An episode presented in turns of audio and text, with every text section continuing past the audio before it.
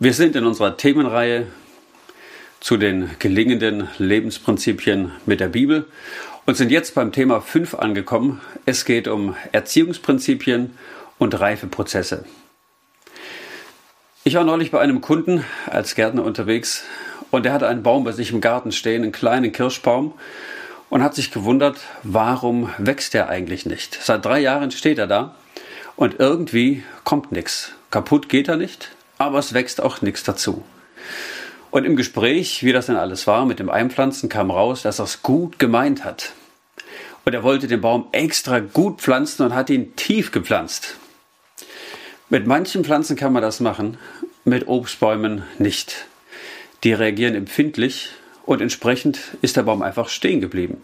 Nicht mehr gewachsen und nicht mehr vorangekommen. Und wir, wir wollen heute uns Gedanken machen, auch bei diesem Thema Erziehung, Reifeprozesse. Was braucht es eigentlich, dass wir als Kinder Gottes wachsen können, dass wir reifen können? Was für eine Haltung ist notwendig, dass Gott uns erziehen kann? Und wenn wir das Bild von dem Kirschbaum nehmen, dann müssen wir schauen, wie können wir uns der gärtnerischen Hand Gottes ausliefern und zur Verfügung stellen, damit er unser Leben so formen und beeinflussen kann, dass wir reife Christen werden, dass er uns erziehen kann und vielleicht auch mal hier und da einen Erziehungsschnitt ansetzen kann, wo störende Sachen aus unserem Leben entfernt werden. Vielleicht kennt ihr den Bibelvers aus dem Johannesevangelium, Johannes 15, Vers 2. Da heißt es, ich betone mal wirklich liebevoll als Gärtner. Und jede Rebe, die Frucht bringt, schneidet er zurück und reinigt sie so, damit sie noch mehr Frucht bringt. Das ist Gottes Plan mit uns. Und wir wollen auf drei Dinge achten, wie wir so einen Reifeprozess im äh, Garten Gottes sozusagen, wie wir den begünstigen können und unseren Teil dazu beitragen können, dass Gott sein Werk tun kann. Das eine ist, ein gesunder Reifeprozess, der braucht unseren Willen. Das zweite, ein gesunder Reifeprozess, der braucht unser Herz. Und das dritte wird sein, ein gesunder Reifeprozess, der braucht unsere Geduld. Nun, jeder, der einen Garten hat, der weiß, dass das wichtig ist. Geduld lernt man, wenn nicht auch im Garten. Was ist jetzt beim ersten Gedanken? Also der Wille, man könnte auch sagen, ähm, die Lernwilligkeit. Da geht es darum, also, dass ich mich entscheide, ich will lernen. Ich will nicht bleiben, wie ich bin. Und da gibt es einen großen Unterschied zwischen einem Obstbaum und einem Christen. Wenn ich zu einem Obstbaum gehe und ihn erziehen möchte, der hält immer still. Nun, wenn Gott seine Schere an uns Christen ansetzt, da zuckt schon der ein oder andere und ich nicht zuletzt auch. Und da ist die Frage eben, wie kann Gott bei unserem Leben ansetzen? Sind wir bereit, still zu halten? Das heißt, will ich verändert werden? Bin ich bereit zuzuhören und Gott zu mir reden zu lassen? Das ist ja das Ziel, das der Heilige Geist mit uns hat. Wenn er in unser Leben kommt, dann will er es verändern und immer mehr dem Bild Jesu ähnlich machen. Es muss also da sein, dass wir die Bereitschaft haben, uns formen, uns verändern zu lassen, damit Gott sein Werk in uns tun kann, uns prägen kann. Wir können uns vorstellen, es ist wie bei einem Töpfer. Der nimmt den Ton, so beschreibt es auch der Prophet Jesaja, und er will ihn formen. Und jetzt ist die Frage, was für eine Herzenshaltung haben wir? Was für eine Herzenshaltung hast du? Bist du eher der Ton für den Töpfer oder muss der Heilige Geist als Steinmetz ansetzen, weil du aus Granit bist? David, er ist uns ein alttestamentliches Vorbild und war bereit, immer wieder auf Gott zu hören. Warum? Weil er nicht das tun wollte, was er sich nun gerade gedacht hat, sondern weil er lernen wollte und das tun wollte, was Gott sagt. Immer wieder lesen wir das von ihm, ob es nach einer Niederlage ist, oder vor einer großen Herausforderung. Und dann steht es da, ob es im Samuelbuch ist oder in den Chroniken. Und Samuel fragte den Herrn. Er wollte hören. Und hier ist eben Hörfähigkeit gefragt, vielleicht auch Lernwilligkeit, je nachdem, wie man es ausdrücken möchte. David war nun kein perfekter Mensch. Er hat eine ganze Menge auch an Höhen und Tiefen erlebt. Aber was ihn auszeichnet, das ist eben diese Eigenschaft, nach Gott und seinem Willen zu fragen, zu hören, was Gott eigentlich sagen möchte. Und da können wir für uns auch daraus lernen, dass wir da, wo wir vielleicht in herausfordernden Situationen stehen oder an der Wegkreuzung, dass wir ganz bewusst nicht unser Ding durchsetzen, nicht so ein Granitblock sind, sondern uns weich in die Hand Gottes legen und sagen, ja, das will ich. Ich will reifen. Ich will vorankommen und deshalb demütige ich mich in die Hand Gottes. Wie so ein kleiner Samuel, der im Tempel war und gebetet hat, Rede Herr, denn dein Knecht hört. Das kannst du zu deinem Gebet machen, das will ich zu meinem Gebet machen. Wir wollen lernwillige Menschen sein. Lernwillige Menschen, das sind demütige Menschen. Sie setzen nicht ihre eigenen Sachen durch, sondern sie merken, dass sie abhängig sind, dass sie Hilfe brauchen von Gott und diese Hilfe auch erbeten. Und da dürfen wir Gott auch bitten, dass er uns das Herz von einem Schüler schenkt. Vielleicht kennt der eine oder andere von euch diesen Vers aus dem Jesaja 50, Vers 4. Ich lese den mal aus der NEU. Und hier heißt es, er weckt mich jeden Morgen, er weckt mir auch das Ohr, dass ich voller Verlangen höre, was er mir sagen will. Manche oder Luther übersetzt es mit, dass ich höre wie ein Jünger. Aber was heißt das eigentlich? Man könnte das gleiche Wort auch als Schüler übersetzen. Und was ist ein Schüler? Das ist einer, der lernen will, der aufnehmen will, der sich verändern lassen möchte. Jetzt begegnet es einem aber auch, und mir ist es so auch begegnet, dass Leute irgendwie eine Blockade haben beim Lernen, beim Zuhören. Und das auch bei Predigten. Ich will euch zwei Leute gegenüberstellen. Das eine, das war ein Mann, der mal zu mir kam und sagte, du, die letzten sechs Monate, da bin ich bei allen Predigten geistlich verhungert. Ich habe nichts mitgenommen von keiner Predigt. Da denke ich, huh, ja, das ist harter Tobak. Entweder haben da die Prediger einer nach dem anderen wirklich versagt, oder da beißt der Heilige Geist auf Granit und da ist ein Herz, das sich nicht verändern lassen will. Demgegenüber steht Armin Mauerhofer, der das einmal für mich wirklich treffend und beispielhaft ausgedrückt hat. Er sagte, er muss ja viele Predigten anhören, wenn er Homiletik unterrichtet von Bibelschülern.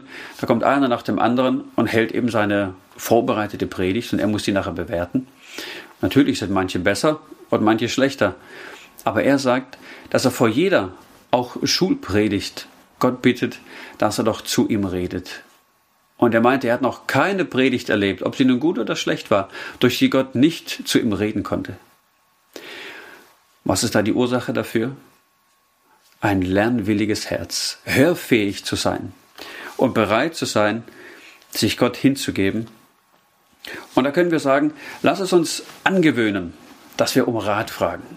Ob es nun bei Gott ist, sagen, ja, Herr Jesus, rede, dein Knecht hört, ich möchte lernen, ich möchte wachsen. Oder dass wir auch mal andere Christen um Rat fragen.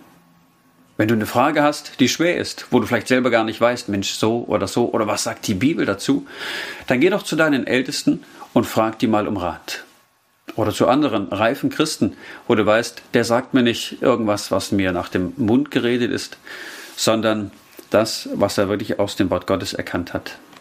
Und ein guter Ratgeber, der wird dir nicht einfach eine Antwort geben, sondern er wird dir helfen, vielleicht durch Bibelverse oder biblische Prinzipien, aufzeigen, was hier ein guter Rat ist. Und das ist noch besser, wenn wir nicht nur einfach einen Weg gezeigt kriegen, sondern verändert werden, erzogen werden dahin, dass ich etwas mehr verstanden habe von Gott, von seiner Wegführung und dadurch für eine nächste Herausforderung schon besser gerüstet bin. Und wir werden auch, wenn wir hörfähige Menschen sind, barmherzig oder haben gespitzte Ohren für unsere Mitmenschen. Wir lernen nicht nur auf Gott zu hören, sondern auch unserem Nächsten zuzuhören, der etwas sagen möchte, vielleicht etwas zu uns oder irgendeine andere Not ausdrücken. Und da sagt uns Jakobus richtig schön, und auch hier ist es in der neuen evangelistischen Übertragung so schön als, als Reim übersetzt. Ich sage, das kann man sich gut merken. Jakobus 1, Vers 19, da heißt es, Denkt daran, liebe Geschwister, jeder Mensch sei schnell zum Hören bereit, zum Reden und zum Zorn, da lasse er sich Zeit. Das ist doch gut und treffend. Das wollen wir uns mitnehmen und das wollen wir auch behaupten oder behalten, dass wir schnell zum Hören sind. Und ich bin davon überzeugt, die effektivsten Menschen, das sind nicht die, die wirklich gut reden können. Die effektivsten Menschen sind die, die gelernt haben, richtig zuzuhören. Dieses Prinzip, das nehmen wir mit als ersten Gedanken und wollen das uns verinnerlichen und lernen daraus, wie wir in Gottes Garten wirklich gut wachsen können, wie wir reife Christen werden können. Wenn sich einer nichts mehr sagen lässt, der schlägt Gott die Astschere aus der Hand. Was ist die Folge davon? Ich sehe es immer wieder. Da kommen Leute und rufen mich dann, ich soll den Obstbaum wieder in Ordnung bringen. Die Folge ist, wenn er lange nicht geschnitten wird, Wildwuchs und Fruchtlosigkeit oder kleine Früchte, schlechte Früchte. Es braucht es immer wieder. Und da wollen wir von David lernen, dass wir Gott um Rat fragen, ein lernwilliges Herz haben, weich wie Ton, dass er uns formen und uns verändern kann. Um ein reifer Christ zu werden, da ist dein Wille gefragt. Du wirst wachsen, wenn du hörfähig und lernwillig bist. Kommen wir zu dem zweiten Gedanken. Und hier geht es darum, ergriffen zu sein. Es geht um das Herz. Man könnte auch sagen, begeistert sein. Neulich kam ein Freund zu mir und äh, also der ist, äh, ich will nicht sagen doppelt so viel wie ich, aber schon ein ganz schöner Brummer. Und er erzählte, Mensch Stefan, weißt du, mein Sohn, der kam neulich und sagte, Papa, ich will genauso werden wie du ich will deinen Beruf und alles, was du machst, ich will genauso werden wie du. Und er freut sich und auf einmal denkt er, aber Junge, willst du auch so dick werden wie ich? Und die Junge, ja Papa, das will ich auch.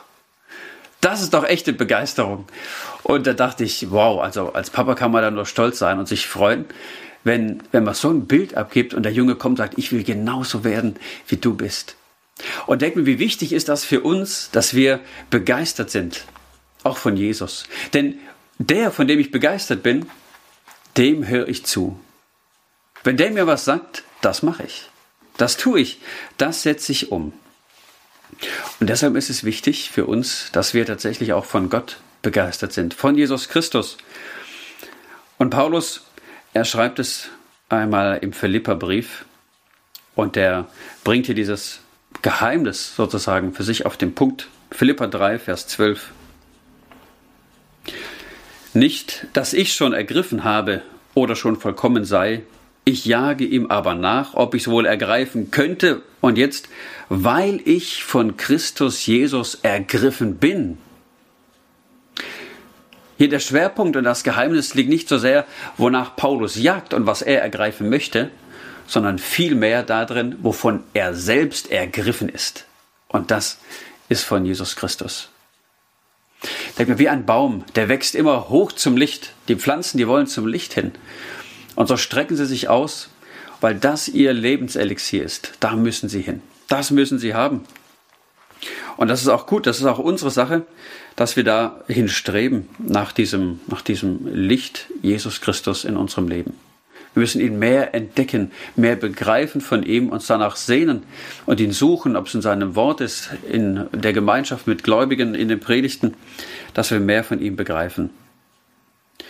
Und die Frage ist, wovon bist du begeistert? Bei was verlierst du das Zeitgefühl? Für was fährst du weite Strecken, ohne dass es dich irgendwie juckt oder stört? Und dann können wir uns herausfordern, schauen, was für, was für eine Leidenschaft prägt unser Leben? Was ist wirklich wichtig? Sind wir so wie die Pflanzen, die alles dafür geben, um ins Licht zu kommen, um dahin zu wachsen? Oder, das gibt es bei Pflanzen nämlich auch, es gibt welche, die haben es aufgegeben, dem Licht zuzustreben. Wisst ihr, wie man die nennt? Das sind Bodendecker. Die sind damit zufrieden, einfach unten auf der Erde flach zu wachsen. Nun, im Garten, da sind die Bodendecker auch mal ganz nützlich. Aber nicht im geistlichen Leben. Da ist es wichtig, dass wir Jesus uns groß machen und ihn uns vor Augen halten, sagen, ja, Herr Jesus, ich möchte zu dir hin. Ich möchte kein 0815 Leben führen als Christ irgendwo und auf dem Boden zufrieden sein. Ich möchte wachsen. Und dafür ist es wichtig, dass wir uns Jesus bewusst machen, was hat er getan für uns. Und einer der Verse, die ich da liebe, das steht im Petrus, 1. Petrus 1, Vers 18. Und da werden wir von ihm erinnert, was Jesus eigentlich Großartiges für uns getan hat. Denn ihr wisst, dass ihr nicht mit vergänglichem Silber oder Gold erlöst seid, von eurem nichtigen Wandel nach der Väterweise, sondern mit dem teuren Blut Christi als eines unschuldigen und unbefleckten Lammes. Ist das nicht wunderbar, was Jesus getan hat? Losgekauft sind wir, weil er bereit war, sein Blut zu geben. Es hat kein Geld gekostet, um uns von unseren Sünden zu befreien, kein Gold und Silber. Es hat Jesus das Leben gekostet. Und uns das bewusst zu machen, aufs Kreuz zu schauen, auf das leere Grab zu schauen, freuen wir uns schon. Bald ist wieder Karfreitag, bald ist Ostern sich das ganz tief ins Herz zu schreiben und diesen Blick auf Jesus zu setzen und sagen, ja Jesus, was hast du getan für mich? Und das darf uns ergreifen, das darf uns begeistern. Ich will Paulus nichts unterstellen, aber wenn ich mich selbst anschaue, dann ist meine Begeisterung für Jesus so eine Wellenlinie. Mal geht die hoch und mal geht die auch wieder runter.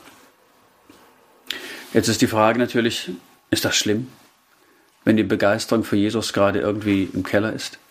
Vielleicht geht es dir so. Ach, Christsein ist Alltag, alltäglich geworden, in dem Sinne, dass, dass man sich gar keinen großen Kopf mehr macht. Jesus, ja, der gehört so dazu. Ist es schlimm, wenn ich von Jesus nicht mehr begeistert bin? Nein, ist nicht schlimm. Aber es ist schlimm, wenn das so bleibt. Es ist nie zu spät. Und auch jetzt ist Zeit, wenn wir hier über dieses Thema nachdenken miteinander, zu sagen, Herr Jesus, mir ist was verloren gegangen und ich will das wieder haben. Ich will wieder begeistert sein von dir. Ich will wieder ergriffen sein von dir. So wie es der Paulus sagt, von dem ich ergriffen bin, von Jesus Christus selber. Das ist auch das, was uns die Kraft gibt, wieder zu wachsen. Wenn du merkst, ja, du bist gerade so ein, so ein geistlicher Bodendecker, sage ich mal, der aufgehört hat, dem Licht entgegenzustreben, dann ist Zeit, da umzukehren, zu sagen, ja, Herr Jesus, ich möchte wieder mehr von dir ergriffen sein, mehr begreifen, wie groß du bist, mehr erkennen, wie wunderbar deine Gnade mit mir ist, was es dich gekostet hat, mir die Sünden zu vergeben und dann auch wieder bereit sein, sich selber Gott auszuliefern. Das Gute ist doch, dein Erziehungsprozess in der Hand Gottes, der ist doch noch nicht abgeschlossen. Gott ist doch noch dran, er arbeitet doch noch und er will uns formen. Und wir brauchen die Gnade Gottes doch nicht nur für den Tag der Bekehrung, sondern für jeden Tag, in dem wir jetzt mit ihm leben. Da leben wir in der Gnade Gottes, aus der Gnade Gottes. Und wenn wir von Jesus begeistert sind, dann kann er tatsächlich auch was mit uns bewegen. Beat Abri, er war vor kurzem bei uns hier in Itzehoe und hat mit uns geredet und uns vorbereitet auch auf das Zelt im Sommer, das wir geplant haben. Und da sagte er auch über die Missions- oder die Evangelisationsmethoden, die es gibt. Sagt er, wisst ihr, wenn eine Gemeinde ergriffen ist von Jesus, dann kann sie egal welche Methode anwenden, es wird funktionieren. Wenn eine Gemeinde nicht ergriffen ist von Jesus, dann kann sie auch jede Methode probieren, aber es wird nicht funktionieren. Daran liegt es, wenn Gott uns gebrauchen können soll, dann ist es wichtig, dass wir uns von ihm ergreifen lassen. Und da ist auch David aus dem Alten Testament uns ein Beispiel, als er mit Goliath kämpft. Was für eine Leidenschaft sehen wir da in diesem jungen Kerl, gerade mal ein Teenie, und er steht diesem Riesen gegenüber und er hat das Gefühl, also völlig ohne Angst. Aber woran liegt das? Weil er nicht den Riesen gesehen hat, und seine Größe, sondern er hat die Größe Gottes gesehen. Und da muss auch unser Blick hingehen, dass wir uns die Größe von unserem Gott, die Unendlichkeit seiner Gnade bewusst machen. Und das kann uns begeistern, kann uns stark machen und uns auch dahin führen, dass Gott uns prägen, uns verändern kann. Wenn du ein reifer Christ werden willst, dann ist dein Herz gefragt. Nämlich, dass wir ergriffen sind von Jesus Christus. Und dann kann auch unser Christsein ansteckend sein. Ein dritter Gedanke, den wir uns anschauen wollen, nach dem Willen, der gefragt ist, und unserem Herzen, das gefragt ist, da wollen wir noch das dritte sehen, die Geduld. Tja, und wenn wir sagen, gut, ein Reifungsprozess, ja natürlich, der braucht Geduld. Erziehung, das braucht Geduld. Und das gilt für uns als Christen. Gott hat uns ja nicht als Eintagsfliegen gemacht, sondern wir stehen hier in einem langen Lauf, in einem Dauerlauf. Und auch wenn wir jetzt an das Thema Erziehung denken, gerade mit Kindern, da wird es auch deutlich, da braucht man Geduld. Anders geht es gar nicht. Wie oft wiederholt man immer wieder das Gleiche, bis dann irgendwann sich mal kleine Erfolge einstellen. Man wird sich sehr wünschen, dass man irgendwie einmal was sagt und dann funktioniert das. Aber oft ist es so, der Lerneffekt, der kommt erst nach Jahren. Und bei manchen Situationen, da wartet man lange darauf, bis sich überhaupt was verändert. Also beim Zimmer aufräumen oder sonst irgendwo. Ein guter Vergleich, der uns vielleicht auch Geduld lehren will oder uns barmherzig macht, dass wir auch da mit Kindern geduldig sind. Das ist die Vorstellung, dass wir sagen, Kinder sind wie Flaschen. Also nicht, dass sie Flaschen sind, aber sie sind wie Flaschen. Sie haben einen großen Körper, wo viel rein kann, aber einen ganz dünnen Hals. Und wenn ich zu viel auf einmal reinfüllen will, ja, dann geht die meiste Sache daneben. Es geht eben nur in kleinen Portionen, Schluck für Schluck. Und so braucht es Geduld. Wir lernen es, oder deshalb ist es gut, weil es eben in kleinen Portionen geht, wenn wir Kindern ähm, gute Gewohnheiten beibringen. Weil die sich immer wieder wiederholen im Alltag. Ob es nun die Gewohnheit ist, dass man betet. Vielleicht bei den Mahlzeiten, abends oder wenn man von einer Not hört oder vielleicht wenn ein Krankenwagen vorbeifährt oder so sagt, Mensch, da beten wir zusammen. Das ist eine gute Gewohnheit und die prägt die Kinder über längere Zeiträume.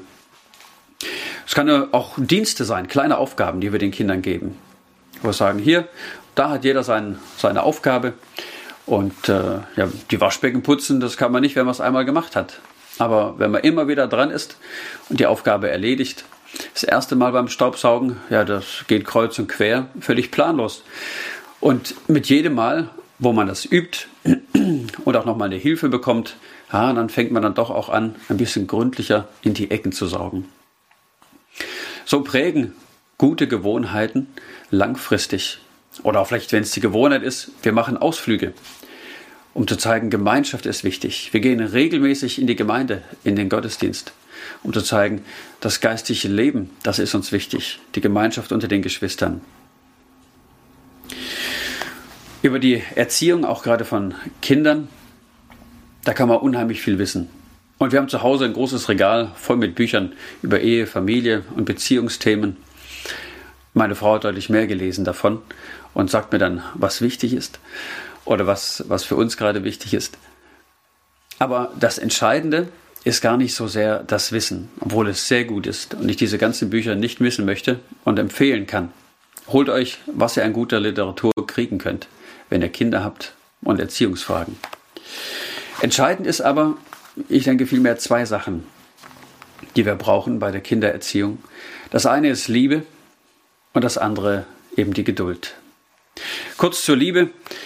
Sie muss sich wie ein silberner Faden durch die ganze Erziehung ziehen.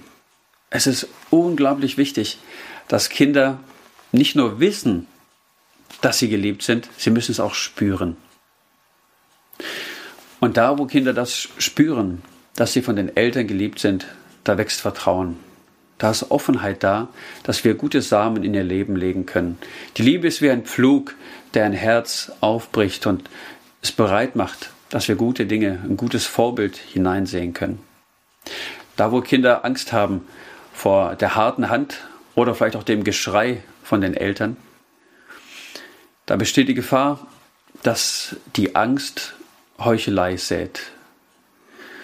Wenn ich Angst habe vor jemand, dann verstelle ich mich, dann heuchle ich und was erntet man nachher? Viele Lügen. Deshalb ist es enorm wichtig, dass unsere Kinder unsere Liebe zu spüren kriegen. Und wir sollten es uns zur Aufgabe machen, zu schauen, wie kann ich meinem Kind den, den Liebestank füllen.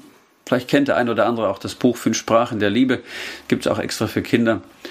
Also wie empfindet mein Kind, dass es wirklich geliebt ist? Wie kann ich ihm das mitgeben? Wie kann ich ihm da diesen, diesen Liebestank füllen? und dann sich darum bemühen, dass jedes Kind das bekommt. Wir haben fünf Kinder, sind alle ganz verschieden. Und äh, der eine, der braucht mehr, mehr Nähe, der andere braucht Gespräch, äh, der eine der Unterstützung. Also es hat verschiedene Möglichkeiten, wie wir Kindern das zeigen können, dass sie uns wirklich wichtig sind. Und neben der Liebe eben das zweite, die Geduld, wo wir einfach Zeit brauchen. Nur sind sie ja, äh, vielleicht Gott sei Dank, lange in unserem Haus als Eltern oder hoffentlich, dass wir sie lange prägen können. Manchmal wünscht man sich vielleicht einen Trichter, den man so auf diesen Flaschenhals steckt und zack, jetzt mal ordentlich was rein. Aber den Trichter gibt es nicht. Es bleibt uns nichts anderes übrig, als, als in kleinen Schritten durch Höhen und durch Tiefen immer wieder Kinder zu prägen und ihnen was Gutes mitzugeben. Und was haben wir für eine andere Möglichkeit, als sie durch unser Vorbild zu prägen. Eben auch durch die anderen Dinge, die wir jetzt in diesem Reifeprozess hatten, dass ich selber lernbereit bin. Wenn das die Kinder merken und sehen, ja, Mensch, der Papa, der, der lässt sich was sagen. Wenn jemand anders kommt und vielleicht Kritik hat, das nimmt er ernst. Oder der, ich erzähle mal von der Predigt, wo ich sage, Mensch, das und das, das hat mich echt getroffen. Da will ich mich verändern. Und da gebe ich ein Beispiel ab, wo die Kinder sehen können, das will oder das, das will ich mir auch zu Herzen nehmen, das prägt mich. Es hat immer einer gesagt, Vorbild ist nicht die beste Methode, um andere zu prägen. Es ist die einzige. Und das gilt auch für uns als Eltern, wenn es darum geht, Kinder zu erziehen, Kinder zu prägen. Aber jetzt beim Thema Geduld, das brauchen wir ja nicht nur beim Kindererziehen, sondern auch, wenn Gott uns erzieht. Auch da ist Geduld gefragt. Das braucht Zeit. Und da sind wir auch nicht einfach schnell fertig, sondern wenn wir wissen, dass es Geduld braucht, dann macht uns das vielleicht auch barmherzig. No, vielleicht zuerst mit uns selber, sagen, ja, ja, ich bin ja noch nicht fertig, wenn mal wieder was schiefgegangen ist. Aber so sollten wir doch auch über andere denken, über die Menschen um uns herum, sagen, ja, der steckt doch auch noch mittendrin in Gottes Reifeprozess. Und Gott ist dabei, ihn zu prägen, ihn zu formen. Und wie lernt man Geduld? Na, ich muss an diesen Liedvers denken, vielleicht kennt er die Strophe auch. Äh, wenn er uns Geduld will lehren, schickt er die Gelegenheit, schickt uns Menschen, die uns stören. Sind wir dann zum Lob bereit? Ja, Geduld, das ist eine traurige Wahrheit, die lernt man irgendwie nur durch Schwierigkeiten. Bei Sonnenschein und so, da lernt man das gar nicht so. Gott gebraucht die schwierigen Zeiten. Und das ist hier für diesen Punkt wichtig, dass gerade Schwierigkeiten uns Geduld lehren. Und wenn ich da wachsen will, im Reifprozess Gottes, in seiner Erziehung stehen bleiben will, dann sollte ich Schwierigkeiten und Probleme als Möglichkeiten zum Reifen aus seiner Hand annehmen. In Hebräer 6, Vers 12, da heißt es, denn dann werdet ihr auch nicht träge, sondern folgt dem Vorbild derer, und jetzt, die durch Glauben und Geduld empfingen, was Gott ihnen zugesagt hat. Geduld und Glaube wird hier zusammengebracht. Diese beiden Dinge sind hier laut dem Hebräerbrief dafür verantwortlich, dass das, was Gott zugesagt hat, dass wir das auch tatsächlich ins Leben reinkriegen. Denn nicht alles, was an Verheißungen in der Bibel steht, ist sofort verfügbar. Christsein ist ja kein Schnellrestaurant, wo ich mir einfach dann kurz mal bestelle und mir abhole, was ich gerade brauche oder was, äh, was ich möchte, sondern diese beiden Dinge braucht es. durch Glaube und durch Geduld, das heißt durch Gottvertrauen und durch Warten können, empfangen wir, was Gott uns verheißen hat. Und das ist nicht immer einfach, solche Wartezeiten auszuhalten. Aber es ist doch hoffnungsvoll, wenn ich solche Wartezeiten tatsächlich als Reifezeiten sehen kann. Also ja, Gott prägt mich, Gott möchte diese Zeit gebrauchen, sie ist nützlich in meinem Leben, um etwas Gutes zu tun. Corrie ten Boom, als junges Mädchen hat sie in der Bibel gelesen und kam an der Offenbarung auch mit den ganzen Schwierigkeiten, die am Ende der Zeit kommen sollen. Und da war sie ganz verzweifelt und sagte zu ihrem Papa, Mensch, also wie sollen wir, wenn das alles so kommt, wie sollen wir denn da durchkommen? Und ihr Papa sagte ihr dann das Beispiel von einem Zug. Sagte, Mensch, Corrie, denk mal, wenn du jetzt bald mal ein paar Wochen los musst, eine Zugreise machen, wann gebe ich dir das Ticket? Jetzt sofort oder dann am Tag, wenn es losgeht? Also natürlich, an dem Tag, wenn es losgeht, dann gibst du mir das Ticket und dann kann ich auch fahren. Sagt er, ja, so ist Gott auch. Er weiß, zu welchem Zeitpunkt wir etwas brauchen. Und wir hätten es gern schon ein bisschen früher auf dem Konto. Aber zur rechten Zeit versorgt uns Gott mit all dem, was nötig ist. Und da dürfen wir vertrauensvoll leben, vertrauensvoll bleiben, dass Gott zur richtigen Zeit uns da auch mit allem Nötigen versorgt. Manchmal, ob es im finanziellen ist, durch Überraschungen. Wir haben das auch schon erlebt, wie einfach ähm, jemand einen Briefumschlag abgegeben hat. Wir wussten gar nicht, woher das kommt. 2000 Euro drin, gerade für den Umzug vom Süden hier in den Norden hoch. Solche Ermutigungen macht Gott möglich. Dann, wenn man es braucht, dann schickt er auch das, was notwendig ist.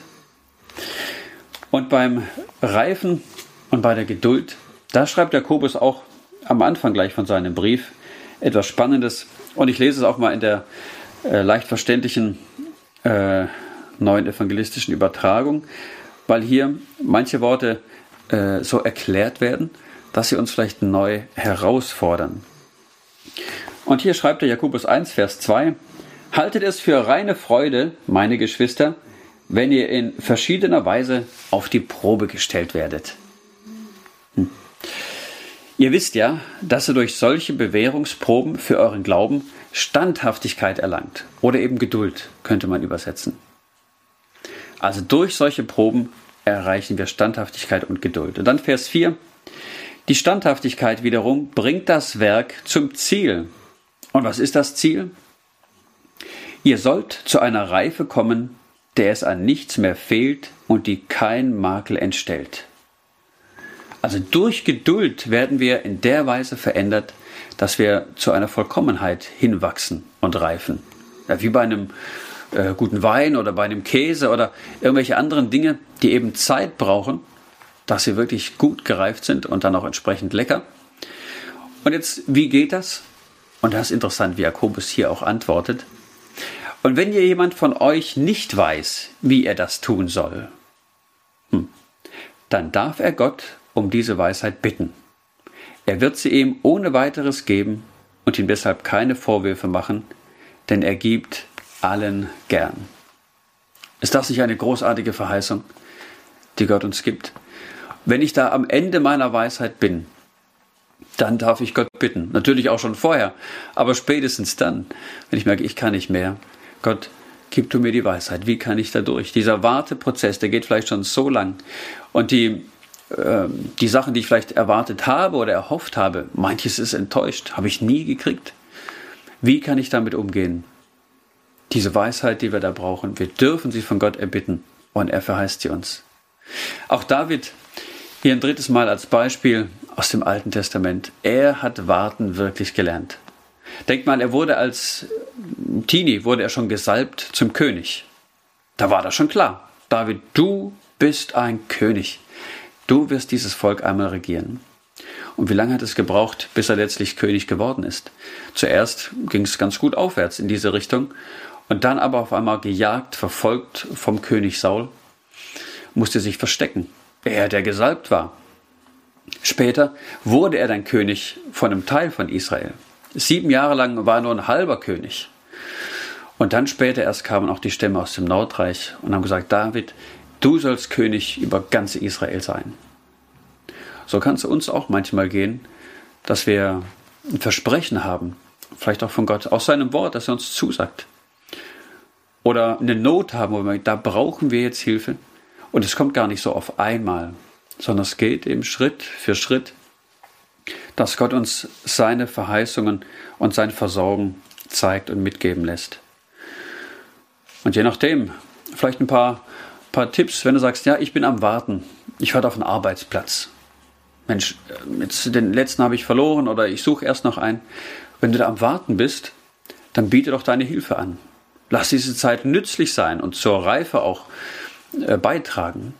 Biete Hilfe an bei deiner Familie, bei Nachbarn oder in der Gemeinde. Oder wenn du sagst, ja, ich warte, irgendwie, ich wünsche mir, wünsch mir einen Partner. Ich brauche da jemand an meiner Seite. Und da tut sich aber nichts. Dann nutzt doch diese Zeit als reife Zeit. Lies gute Bücher. Oder pfleg gute Beziehungen. Bau Freundschaften auf zu Menschen, die einen Freund brauchen. Und dann schau, ob Gott diese Möglichkeit nutzen will, ob er dir jemand schenkt oder auch nicht. Da wollen wir auch offen sein, dass er uns das was er uns geben möchte, auch wirklich gibt. Wichtig ist aber, dass wir in solchen Warteprozessen uns reifen und erziehen lassen von Gott und selber bereit sind. Ich arbeite schon mal an Beziehungen, an Freundschaften und ich kläre Beziehungen. Ich lasse keine ungeklärten Beziehungen zu. Vielleicht wartet auch jemand auf Heilung, sagt, Mensch, jetzt bin ich so lange schon krank und irgendwie muss das doch mal gut, muss das doch mal besser werden. Die Möglichkeiten, die da sind, die kann man doch nutzen. Ich freue mich so. Mich hat eine Schwester angerufen, die im Bett liegt nach einer Operation und nichts machen kann, muss eine ganze Weile ihr Bein stillhalten. Und sie sagt, Stefan, gib mir noch mal eine Adressliste und äh, sag mir, wem ich eine Ermutigungskarte schreiben kann. Ich weiß, mein, mein Bein ist zwar kaputt, aber doch nicht mein Kopf und meine Hände. Die kann ich noch gebrauchen und die will ich einsetzen. Auf der einen Seite lahmgelegt und stillgelegt und auf der anderen Seite können wir uns einbringen und das, was wir an Möglichkeiten haben, Gott auch ganz zur Verfügung stellen. Ja, bei der Erziehung, da wollen wir an den dünnen Flaschenhals denken, geduldig sein mit unseren Kindern, aber auch mit uns selber, dass Gott uns Stück für Stück prägen und erziehen kann, aber auch mit unseren Mitmenschen. Auch da nicht von heute auf morgen Großes erwarten, sondern auch sagen, okay, wir sind alle in der Schule und wir wollen lernen. Und wenn du ein reifer Christ werden willst, dann ist es wichtig, dass du Geduld wirklich lernst und sagst, ich möchte Geduld lernen, damit Wartezeiten und damit Schwierigkeiten in meinem Leben als ein Teil von Gottes Reifeprozess und Erziehungsprogramm erkannt werden. Dann können wir es annehmen und Gott kann sein Werk tun. Das waren jetzt drei Sachen. Unser Wille, unser Herz und auch unsere Geduld, die wir Gott bringen. Ich will nicht euch noch ein viertes sagen, das habe ich vorhin nicht erwähnt, was auch wichtig ist für einen guten geistlichen Reifeprozess. Und das ist nicht von unserer Seite aus, sondern das ist von Gott aus.